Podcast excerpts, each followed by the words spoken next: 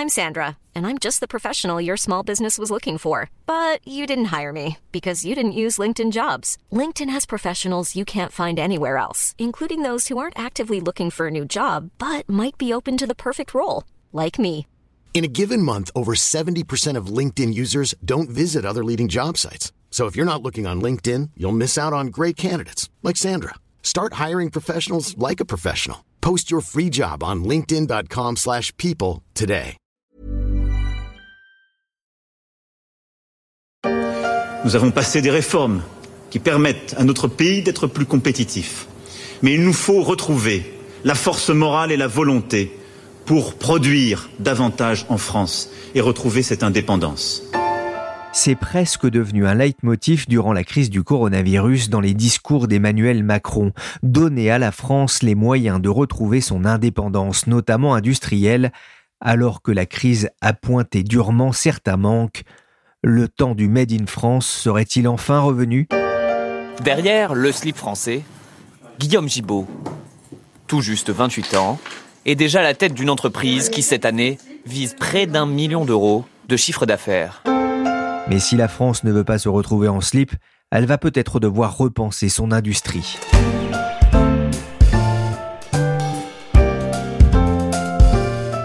Je suis Pierrick Fay, vous écoutez La Story, le podcast d'actualité des échos, et on va voir que redonner à la France sa souveraineté industrielle ne sera pas une mince affaire.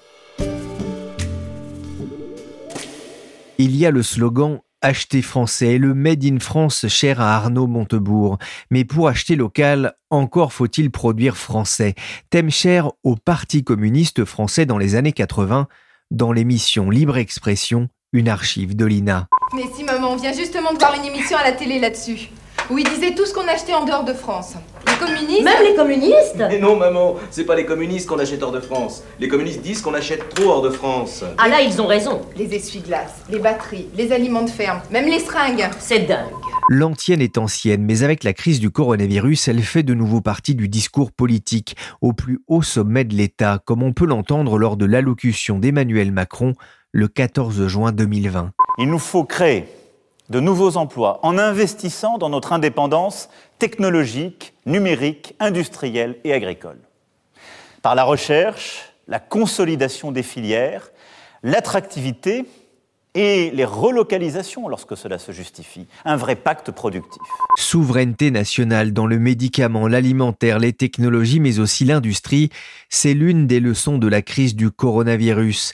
La France et plus largement l'Europe doivent réduire leur dépendance à l'égard du reste du monde et renforcer leur capacité à produire, et pas seulement des masques, des respirateurs, ou du doliprane en temps de crise. À la rédaction des Échos, il y a quelques jours, je suis passé voir Jean-Marc Vittori, éditorialiste aux Échos. Alors pas pour lui demander un cachet de paracétamol, mais parce que je m'interrogeais sur la place de l'industrie française dans le monde. On connaît bien les grands groupes industriels comme Airbus, Thales, Total, Renault, PSA, Sanofi, Schneider, Michelin, Alstom ou encore Snecma pour ne citer que cela. Malgré tout, l'industrie française ne se porte pas si bien que cela selon une étude de PwC pour le compte de l'IUMM. PwC estime ainsi qu'entre 187 000 et 463 000 emplois directs seraient menacés à l'horizon 2022 dans l'industrie française sans plan de soutien supplémentaire du gouvernement.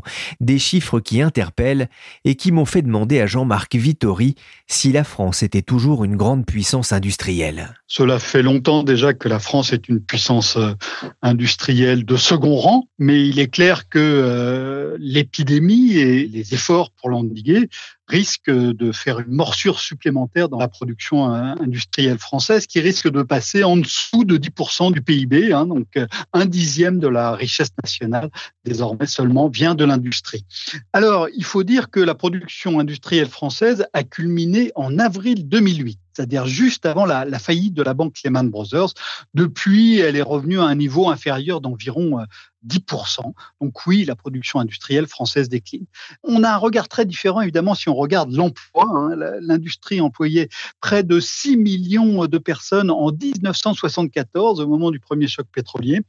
On est descendu à un peu au-dessus de 3 millions, donc une division par près de 2 de l'emploi industriel. Et donc à cette aune, oui, euh, là aussi, peut-être plus encore, le recul de l'industrie euh, est marquant. Au point, Jean-Marc, que l'on en vient à se poser cette question, l'industrie a-t-elle encore de l'avenir en France? Oui, des industries ont encore un avenir en France, reste à savoir lesquelles. Il faut bien voir que euh, la crise que nous venons de vivre, qui est exceptionnelle par sa nature, a frappé un secteur où la France était très très bonne. C'est l'aéronautique. L'aéronautique, quand on regarde dans l'industrie, c'était son vecteur le plus dynamique, la croissance la plus forte. C'est Airbus, mais c'est aussi tous ses fournisseurs, ses sous-traitants, qui sont très nombreux et très compétents. Et ce secteur-là risque d'être durement frappé par l'après-crise, par le fait que les gens vont moins voyager en avion. Et donc c'est tout un pan de l'excellence industrielle française qui est euh, amoindri. Il y a d'autres secteurs où la France est reconnue pour son excellence euh, dans le monde. Hein. C'est le cas évidemment euh, d'une partie de l'industrie pharmaceutique, même si on s'est beaucoup inquiété de ce qui venait de l'étranger. C'est le cas aussi du luxe, c'est le cas aussi de toute une série d'industries plus petites, mais où on a des points d'excellence, comme certains secteurs de la mécanique, comme d'autres domaines. Voilà, donc la question c'est de savoir lesquels vont apparaître, lesquels vont se renforcer dans les années à venir. Et ça, c'est très difficile à voir. Ça fait des années qu'on parle de ça, mais est-ce qu'il ne manque pas une vraie politique industrielle en France? La question me fait un tout petit peu sourire parce que c'est là-dessus que j'ai fait mon tout premier papier il y a plus de 35 ans. On ne sait pas faire une politique industrielle en France. L'État quand il se lance là-dedans, veut fixer les choses de manière trop précise, trop minutieuse. Il veut choisir les entreprises, il veut choisir les activités. Ce n'est pas son métier. Il ne sait pas faire ça. Il n'est pas outillé pour le faire. Il doit faire un cadre, fixer un cadre à l'activité industrielle. C'est ce que savent faire nettement mieux les Allemands, les Japonais, les Américains. En France, on a un vrai problème sur la façon de faire cette politique industrielle. Il ne faut pas se faire d'illusions tous les pays, y compris les plus libéraux, mènent une politique industrielle. La question, c'est de savoir comment on la mène, comment être efficace, comment inciter les acteurs à aller euh, dans la bonne direction, comment les encadrer. Et ça, encore une fois, la France ne sait pas bien faire, alors qu'elle en parle tout le temps. Et puis, la France a même un vrai problème avec son industrie. Au fond, elle ne l'aime pas. Ces élites euh, grandissent dans l'amour de l'administration, dans l'amour du service du public, et c'est très bien.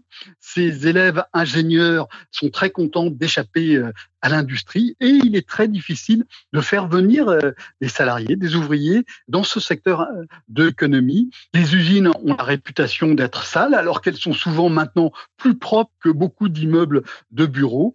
Les ouvriers ont aussi des salaires qui sont tout à fait appréciables par rapport à beaucoup d'employés des services, mais les Français ont du mal à aller travailler dans l'industrie. Et il est difficile de développer euh, un secteur quand on n'arrive pas à y attirer des talents. C'est aussi simple que ça. Pendant la crise, la France mais aussi l'Europe a manqué de masques, de respirateurs, de certaines molécules, de curares, on en a parlé dans la story.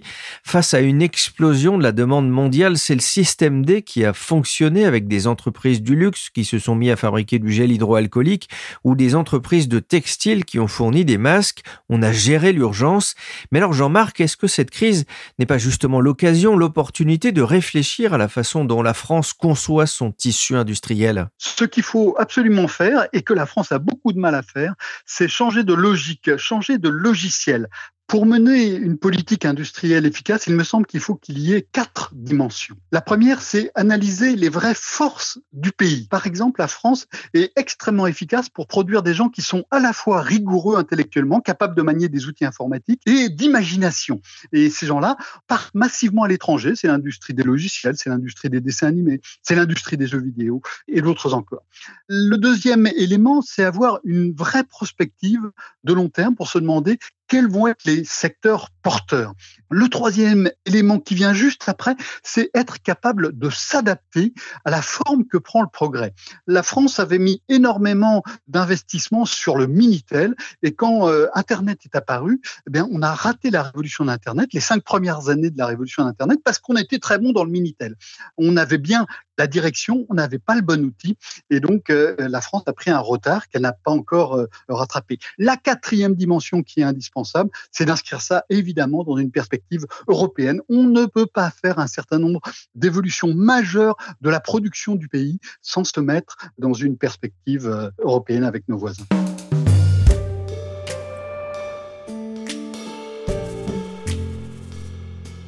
On a parlé tout à l'heure de l'étude de PwC, mais une autre étude s'est penchée récemment sur cette question de souveraineté. Une étude de la COFAS, spécialiste de l'assurance crédit pour les entreprises. Julien Marcilly est économiste à la COFAS.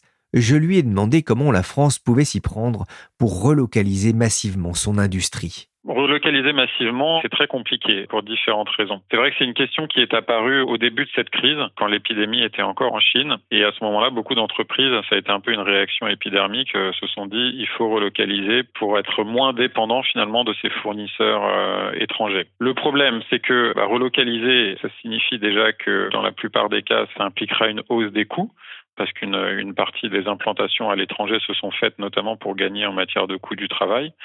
La deuxième complication, elle est liée aux compétences. Nous n'avons pas forcément euh, en France toutes les compétences euh, requises pour relocaliser toutes les activités qui sont en ce moment à, l'étranger. Et puis la troisième raison, elle est que eh ben, finalement, même si on fait abstraction de ces deux premiers problèmes, les coûts et les compétences, et qu'on relocalise une partie des étapes de production de certaines chaînes de valeur, eh bien au final, il ne faut pas oublier que ça ne fait que repousser l'échéance parce que on sera toujours dépendant de l'étranger en ce qui concerne notamment l'approvisionnement en matières premières, parce que celui-ci ne peut pas être relocalisé. Et dans beaucoup de chaînes de production, la première étape, eh bien, c'est une matière première. Donc, pour toutes ces raisons, en fait, c'est très compliqué d'imaginer des relocalisations massives aujourd'hui en France. Vous le disiez, hein, le problème n'est pas que financier. Vous parliez de ce problème de compétences.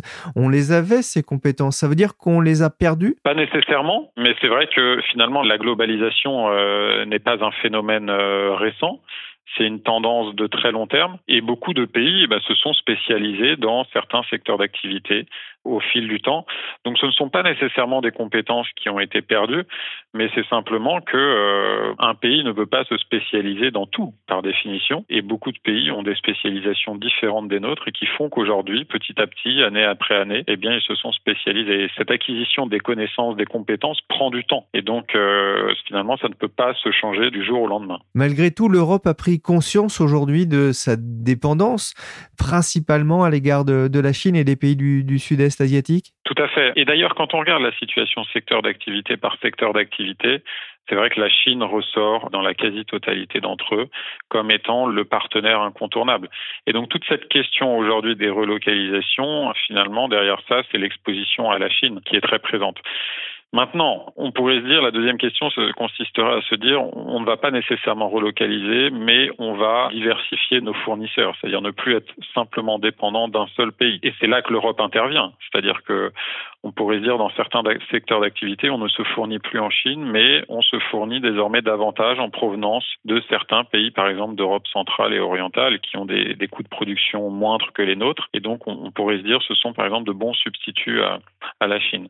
Et là aussi, alors évidemment, il y aura certaines possibilités dans, dans des secteurs d'activité, mais là aussi, c'est quand même assez complexe parce que quand on s'intéresse aux, chaînes de valeur, aux chaînes de production dans le détail, eh bien, on s'aperçoit que ces fournisseurs, ces nouveaux fournisseurs entre guillemets, vont eux-mêmes aller chercher des approvisionnements en Chine. Et donc, en faisant ça, on baisserait certes notre exposition directe à la Chine, mais pas notre exposition indirecte. Donc il y a certaines possibilités, notamment au niveau européen, en relocalisant dans d'autres pays euh, plus proches de nous. Mais il ne faut pas se leurrer, ce n'est pas la panacée. Même en faisant ça, nous resterons quand même très dépendants de l'étranger et en particulier très dépendants de la Chine. On a l'impression quand même que c'est un peu une cause perdue. Finalement, le besoin ou cette nécessité, entre guillemets, de relocaliser, elle n'est pas forcément, euh, en tout cas affichée, elle n'est pas nécessairement euh, légitime. La mondialisation s'est faite petit à petit parce qu'elle avait beaucoup de bienfaits. Le fait qu'on aille produire à l'étranger pour bénéficier de compétences que nous n'avons pas ou pour bénéficier de coûts du travail plus faibles, eh bien nous y trouvons un gain, notamment pour le consommateur parce que ça signifie que celui-ci peut acheter davantage de produits avec le même pouvoir d'achat. Et donc euh, finalement, la conclusion de tout ça, c'est peut-être que bah, il n'est pas nécessaire d'essayer de relocaliser un, un grand nombre d'étapes de production. Mais ensuite, il peut y avoir des exceptions, et notamment dans certains secteurs euh, bien précis dans lesquels nous avons des compétences et qui semblent aujourd'hui critiques. Donc on pense par exemple à des segments du secteur pharmaceutique. Donc il peut y avoir des exceptions, mais ça ne veut pas dire pour autant que euh, nous avons intérêt à relocaliser massivement un grand nombre d'activités. Notamment parce qu'on se rend compte que les Français, mais sans doute aussi les Européens, les Américains ne sont pas prêts à payer plus cher Exactement. Je pense que nous sommes tous un peu euh, schizophrènes, c'est-à-dire qu'en tant que citoyens, eh bien, nous voulons peut-être relocaliser un certain nombre de nos activités, mais ensuite, quand nous allons faire nos courses, eh bien, nous continuons de comparer les prix. Et je pense que les consommateurs français vont continuer de le faire et vont même le faire encore plus dans les mois à venir parce que nous sommes dans un contexte où eh bien euh, l'économie va décroître d'environ un dixième cette année, c'est du jamais vu comme vous le savez, et donc le revenu des ménages va aussi décroître. Et donc, je pense qu'il est illusoire de penser que dans ce contexte économique difficile, eh bien, ça va être propice à un changement de paradigme des consommateurs qui, d'un coup, se mettraient peut-être à consommer davantage français. Je pense que encore plus qu'avant, dans un contexte économique difficile, les consommateurs vont euh, comparer les prix et chercher à réaliser des économies dans ce contexte difficile. Et s'il avait raison, Donald Trump, si pour protéger les emplois, pour sauver l'industrie, ou tout simplement corriger des injustices et ramener un peu d'équité dans la mondialisation, nous avions besoin de plus de protection. Julien, vous évoquiez tout à l'heure les bienfaits de la mondialisation, mais on sent bien depuis euh, notamment l'élection de Donald Trump en 2016 euh, qu'il souffle un vent anti-mondialisation dans les échanges commerciaux. Trump veut faire revenir l'emploi et l'industrie aux États-Unis, comme on l'a entendu tout à l'heure sur France 24. La, la tendance est au protectionnisme? Oui, tout à fait. C'est d'ailleurs déjà le cas, hein, comme vous le soulignez très justement. Je mentionnais les bienfaits de la mondialisation, ce qui ne veut pas dire qu'elle n'a pas certains inconvénients. Et en particulier, il faut reconnaître que ce que met en, en exergue cette montée euh, des frustrations sociales qui a engendré dans certains pays l'élection et l'émergence de nouveaux euh, hommes politiques et de nouvelles femmes politiques qui surfent sur cette vague, eh bien, c'est la montée des inégalités face à la mondialisation. C'est vrai qu'il faut reconnaître que même si au niveau global, la mondialisation a sans doute généré euh, davantage de richesse et de bien-être pour la population, les effets sont très inégaux d'un ménage à l'autre, d'un consommateur à l'autre et d'une région à l'autre. Et c'est vrai que ce qui ressort des recherches existantes, c'est que la mondialisation a quand même favorisé une augmentation des euh, inégalités. Et c'est ce que reflète aussi cette montée du, du protectionnisme.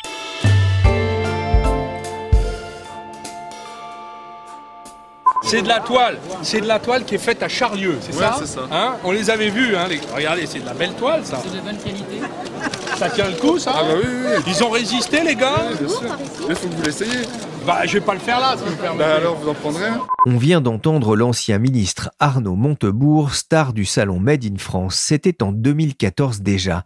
Depuis, les usines n'ont pas poussé à la campagne ni émergé à chaque coin de rue. Jean-Marc Vittori, je reviens vers vous avec cette question. La souveraineté nationale en matière industrielle, c'est seulement un vœu pieux? Ce n'est pas qu'un vœu pieux, mais c'est une politique extrêmement euh, difficile à mener. On avait parlé de l'exemple des masques. Vous pouvez fabriquer les masques en France, mais euh, l'élastique, il viendra toujours de l'étranger parce que l'élastique, c'est soit du caoutchouc, soit du pétrole transformé. Et c'est pareil pour pratiquement toutes les productions. Donc, vous pouvez rapatrier la production en France, mais si vous n'avez pas les matières premières, eh bien, vous aurez de toute manière une dépendance face à l'étranger. Il faut se poser la question, est-ce qu'il vaut mieux avoir la dépendance sur la matière première ou la dépendance sur la production? Cette question, il est très difficile de trouver la bonne réponse. La bonne réponse n'est pas systématique, il faut voir vraiment au cas par cas. Jean-Marc, pour rebondir sur ce que vous venez de dire, la, la France n'a pas forcément les moyens d'être souveraine en matière industrielle, mais de toute façon, est-ce que c'est souhaitable? Si on reprend euh, un exemple qui est évidemment euh, dans l'actualité, euh, celui des matériels de santé, qu'est-ce qui est souhaitable? C'est qu'on puisse avoir beaucoup de masques au moment où on en a besoin. On n'aura jamais une capacité de production suffisante en France pour faire des dizaines de millions de masques en quelques semaines. Ou sinon, cette capacité de production, elle ne servira qu'une fois tous les siècles et donc elle est inutile. C'est la même chose pour les vaccins. Les vaccins, il va falloir les produire très vite dès qu'on en aura la, la formulation. Et pour faire cette production très vite, en quantité suffisante, il faudra forcément une forme de coordination internationale. Donc, dans la plupart des domaines, la souveraineté est illusoire et elle n'est pas souhaitable parce qu'elle ne permettrait pas de répondre aux vrais besoins du consommateur, aux vrais besoins euh, du pays. Il y a tout de même des domaines industriels jugés stratégiques qui méritent d'échapper aux simples lois du marché et ne peuvent pas être confiés à d'autres pays, comme l'a répété Emmanuel Macron. Tout ce qui touche à la santé, à la sécurité des citoyens, à l'alimentation, aux technologies, ce doit être la priorité pour le gouvernement? Il est tout à fait normal qu'un gouvernement fixe des priorités et cherche à affirmer la souveraineté euh, du pays dans un certain nombre de domaines qu'il juge absolument prioritaires, qui correspondent aussi aux préférences collectives du peuple. Cette euh, position-là est légitime, elle est normale et il faut évidemment que le gouvernement fasse ce travail. Mais ensuite, il se pose tout de suite derrière la question euh, de l'efficacité. Aux États-Unis, il y avait des travaux qui avaient montré que si on continuait la tendance actuelle sur le prix des avions militaires, eh bien, bientôt, les États-Unis ne pourraient acheter plus qu'un avion par an parce que ça coûterait trop cher. Il y a une balance entre la souveraineté et l'efficacité. Il faut absolument trouver le point d'équilibre. Dans l'industrie militaire, il y a d'autres exemples hein, d'avions, euh, de navires, d'armements qui sont produits euh, dans le pays pour des raisons de souveraineté nationale, mais ça pose d'énormes problèmes, des problèmes de coûts, des problèmes d'efficacité, euh, des problèmes de marché, des problèmes de concurrence. Et on voit bien que ces problèmes, il est très difficile de les surmonter. Donc oui, le gouvernement est légitime à se poser des questions et à agir pour euh, préserver la souveraineté du pays, mais encore faut-il que ça soit dans des conditions qui soient acceptables. On avait bien vu aussi un autre exemple, hein, qui était celui euh, des navires euh, militaires. Il fallait préserver euh, les chantiers de l'Atlantique à Saint-Nazaire parce qu'il y avait une cale qui permettait de faire les coques pour des futurs navires militaires. Donc, fallait-il fusionner les chantiers de l'Atlantique avec l'italien Fincantieri? Ces questions sont très compliquées. La réponse se fixe au cas par cas et il faut trouver une balance entre souveraineté et efficacité. Cet équilibre, cette balance entre souveraineté et efficacité, c'est quelque chose qui est plus facile à atteindre euh, à l'échelle européenne? Pour beaucoup de productions euh, industrielles, il est évident qu'il est nécessaire d'élargir le champ de vision, de regarder à l'échelle européenne avec des partenaires avec qui nous sommes en relation suivie, intime depuis maintenant des décennies. Une fois n'est pas coutume, au pays de l'Europe de l'Est, ce groupe canadien a préféré la France et la campagne auvergnate pour implanter sa nouvelle usine. Jean-Marc France 2 évoque ici l'investissement en 2014 d'Ico Insulation en France. Est-ce que finalement, pour assurer sa souveraineté, la France ne doit pas aussi euh, se rendre plus attractive pour les industriels étrangers? La France a beaucoup de mal à être cohérente en la matière. D'un côté, elle veut attirer les entreprises étrangères, comme le font tous les pays. Elle le fait en déroulant le tapis rouge à Versailles. Elle le fait aussi avec des conditions euh, fiscales parfois qui sont avantageuses, comme dans l'industrie du cinéma. Elle le fait par toute une série d'actions. De l'autre côté, elle ne cesse d'envoyer des messages qui font un peu peur aux investisseurs étrangers. Vous prenez le taux marginal de impôt sur les sociétés, qui est plus élevé en France que pratiquement partout ailleurs dans le monde. Il y a plein de niches derrière, mais à l'étranger, on ne le sait pas. Quand une usine veut fermer, souvent les autorités mettent des bâtons dans les roues, expliquent qu'il n'est pas question de fermer cette usine. Donc l'industriel étranger qui hésite à implanter une usine se dit si ça ne marche pas, je ne vais pas pouvoir la fermer. Dans toute une série de domaines, la France dissuade ceux qu'elle cherche à attirer. Donc, il y a un vrai problème de cohérence. Il est normal de vouloir attirer des entreprises. Encore faut-il leur tenir un discours cohérent. Encore faut-il agir dans la continuité. Et ce n'est pas toujours le cas. Merci Jean-Marc Vittori, éditorialiste aux échos, et Julien Marcilly, économiste à la COFAS. La story, le podcast d'actualité des échos, s'est terminé pour aujourd'hui. L'émission a été réalisée par Willy Gann, chargé de production et d'édition Michel Varnet. Vous pouvez nous écouter sur toutes les applications de téléchargement et de streaming de podcasts. Pour l'actualité en temps réel, c'est sur leséchos.fr.